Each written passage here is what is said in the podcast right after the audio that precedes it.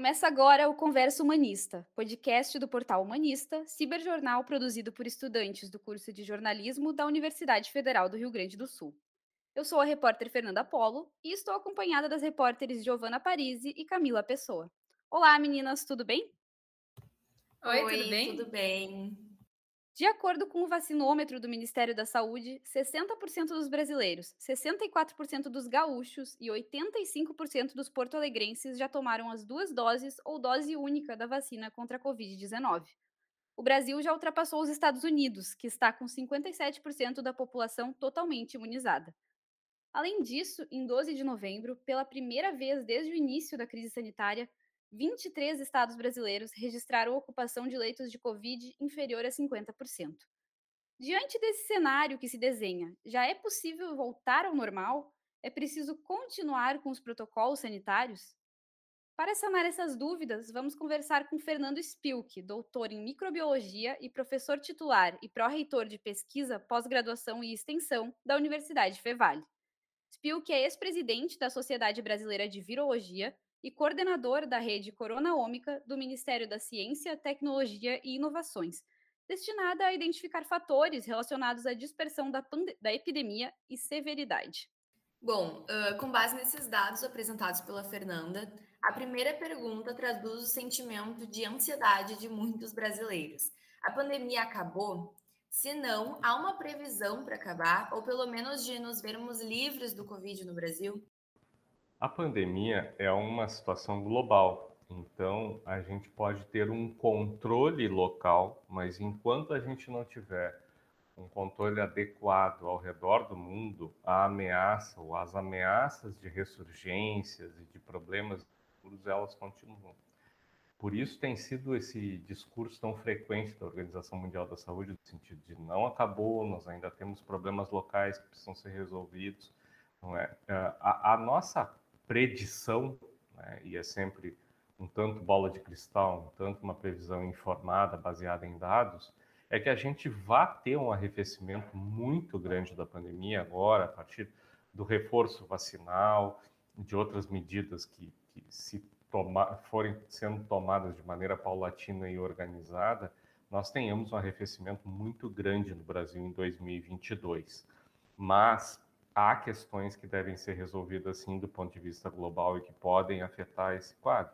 Por exemplo, a questão de uma, de uma vacinação muito baixa na África, bolsões de não vacinados e epidemias em não vacinados que têm ocorrido em outros países e também tem sido perfil na questão de internados e pacientes graves no Brasil. Tudo isso permite que o vírus circule e evita que a gente possa dizer definitivamente que a pandemia acabou. Entendi. E agora estamos vendo, infelizmente, que alguns países da Europa estão voltando a fazer lockdown, né? Isso ocorre sobretudo naqueles com taxas de vacinação afetadas pelo negacionismo. E aqui, como mencionamos, temos taxas boas de imunização. Isso pode acontecer aqui? Quais são as tendências para o Brasil nos próximos meses, de acordo com as evidências e projeções científicas?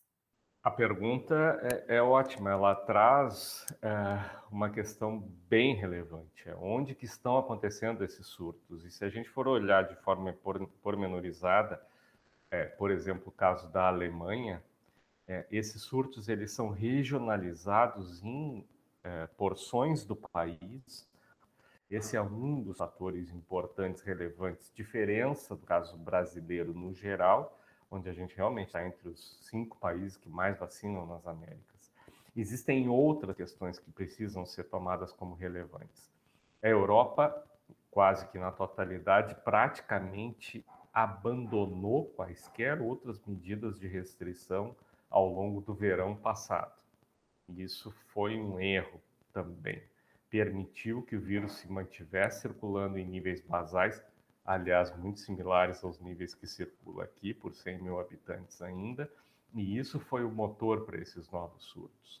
A Europa também, já em meados do primeiro semestre, mesmo com toda a ameaça representada pela gama e pela delta, essas variantes de alta transmissibilidade, aboliu em muitos setores o uso de máscara. Praticamente aboliu o uso de máscara em toda e qualquer situação ao ar livre, mesmo em estádios de futebol, em ambientes de shows e aglomerações.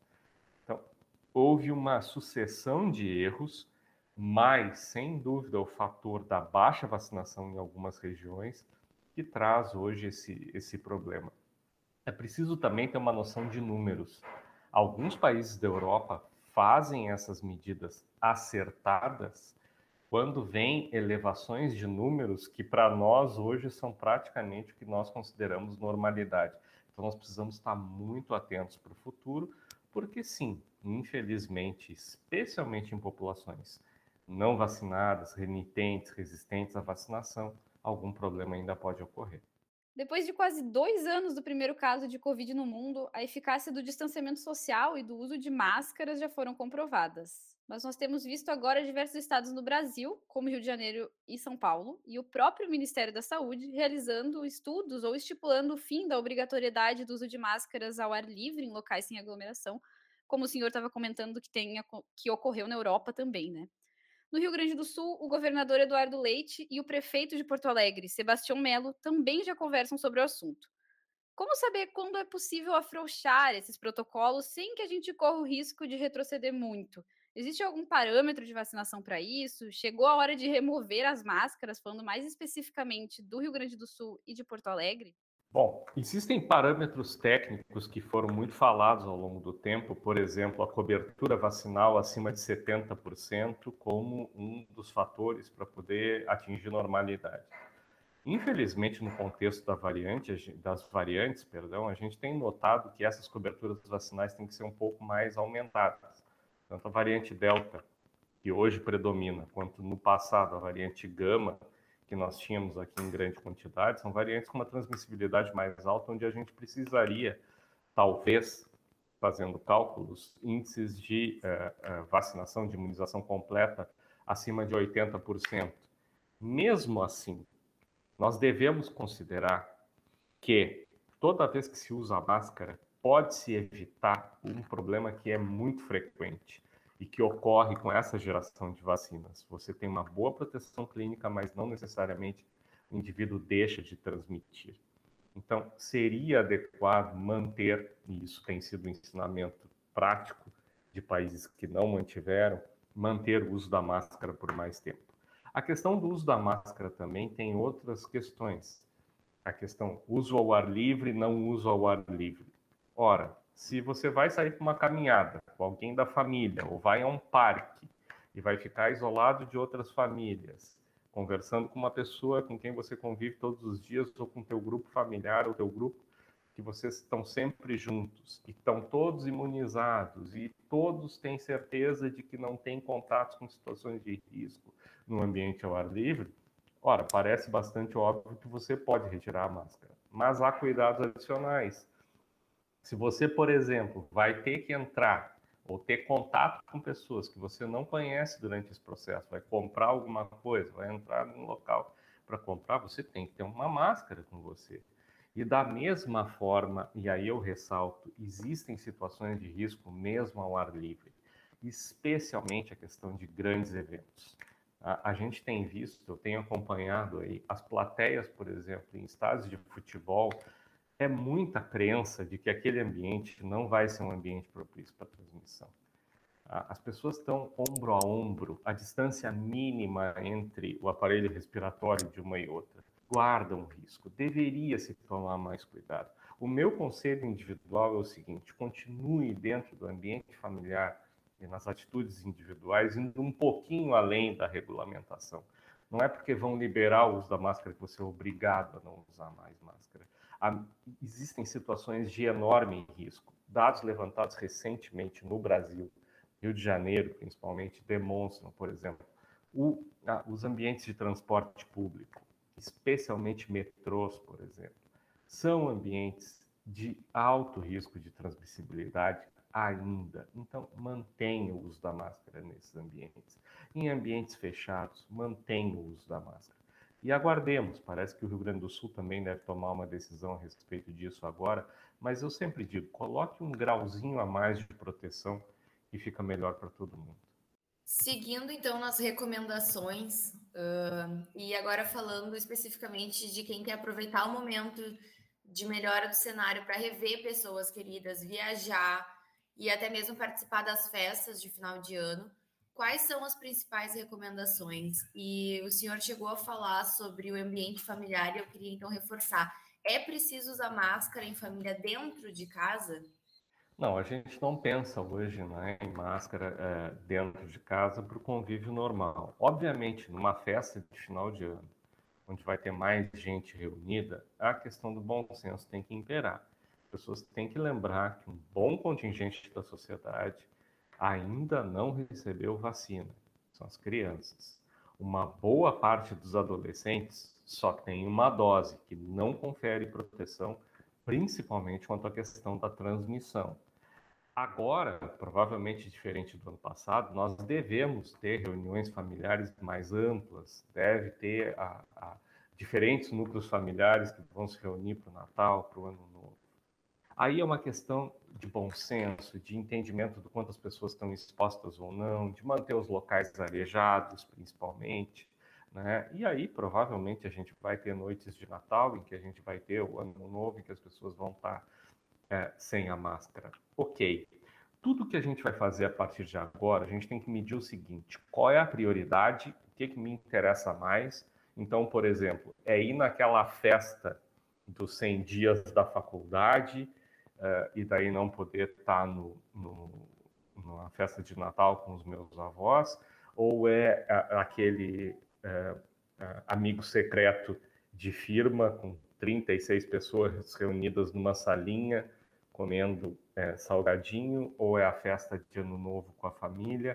São essas situações que precisam ser pesadas, né? E dentro do núcleo familiar, aí sim, tomar esse cuidado. Se der para fazer com ambiente mais arejado, que é comum para nós, porque normalmente está quente mesmo, melhor. Se a gente puder priorizar o convívio com essas pessoas mais próximas, melhor. É agora é uma questão de bom senso, uma questão todos os eventos, na verdade familiares ou não, a gente deve medir da seguinte forma: esse evento é rastreável, se houver alguma consequência, ela é de pequena monta. Então, a gente está no momento realmente de ir testando possibilidades, mas assim, tudo que a gente puder fazer com um grupo menor, com menos aglomeração, melhor. Tá? É, efetivamente não é a situação do ano passado, em que uma série dessas, desses eventos eram completamente não recomendáveis mas eu continuo dizendo, estabeleça uma prioridade. O que, que é melhor, o que, que é mais importante para cada um. Sim, sim, entendo. E já é possível compartilhar o chimarrão de alguma forma? Isso vai poder acontecer de novo? A pergunta é se é necessário, né? Muito provavelmente essa seria uma mudança de hábito muito saudável, né? Não é só uh, SARS-CoV-2 que passa na saliva, a gente tem outras possibilidades de, de ter ter passagem de outros patógenos né, entre pessoas. Então, eu recomendaria um pouquinho de cautela quanto a isso também. Claro, agora vamos imaginar a situação da vida real. Dentro do núcleo familiar, bom, a gente já está convivendo, já compartilha o mesmo ambiente, já compartilha uma série de coisas. Não há motivo para também não haver um compartilhamento de chimarrão entre pessoas da mesma casa. Agora vai o ar livre encontrar amigos será que existe mesmo a necessidade de um compartilhamento maior entre pessoas que podem ter tido contatos diferentes? Eu gosto muito de lembrar como funciona uma epidemia, comparando essa pandemia de agora com outras epidemias. No caso do HIV, da gripe, da, de outras, outras doenças, a gente tem absoluta certeza dos contatos que outra pessoa teve? Não tem. Então a gente deveria ter um, um grauzinho a mais de cuidado. Acho que a gente deveria reservar essa questão do chimarrão para realmente aquelas pessoas que convivem diariamente com a gente, no ambiente familiar. Eu acho que aí a coisa fica mais fácil. E agora, voltando a falar dos eventos, porque me surgiu uma dúvida. Está uh, muito frequente nos eventos que estão acontecendo agora uh, a solicitação da carteirinha de comprovação da vacinação mas sem usar máscara. Então, o pessoal se reúne, apresenta ali a carteirinha, mas no evento em si não chega a usar máscara. Isso é eficaz? É questionável, né? A gente tem dito que isso é bastante questionável, já que, como eu mencionei anteriormente, é, vacinados podem transmitir. Claro que você tem, já tem uma redução muito grande do risco no momento em que você tem exigência da apresentação de máscara. mas especialmente eventos em que você vai ficar mais tempo em ambiente fechado. O que, que é mais tempo para o CDC, por exemplo, dos Estados Unidos? Acima de 15 minutos. Não é? Agora imagina um cinema, um, um, uma formatura, um evento em que realmente você vai ficar ali por muito tempo. O mais adequado é realmente a gente usar a máscara a maior parte do tempo que for possível. Eu imagino que uma balada, em algum evento social desse tipo, fica mais difícil. Mas, convenhamos, um pouco de, de bom senso, de cuidado é importante. Se tem a oportunidade de colocar a máscara, mesmo assim, coloca a máscara. Vai te proteger, vai proteger outras pessoas. E agora, aproveitando ainda essa questão da máscara, o senhor comentou que o Rio Grande do Sul já está debatendo sobre esse assunto, como a gente tinha comentado anteriormente também. Tem alguma previsão para sair alguma, algum decreto, para ter alguma mudança nesse protocolo?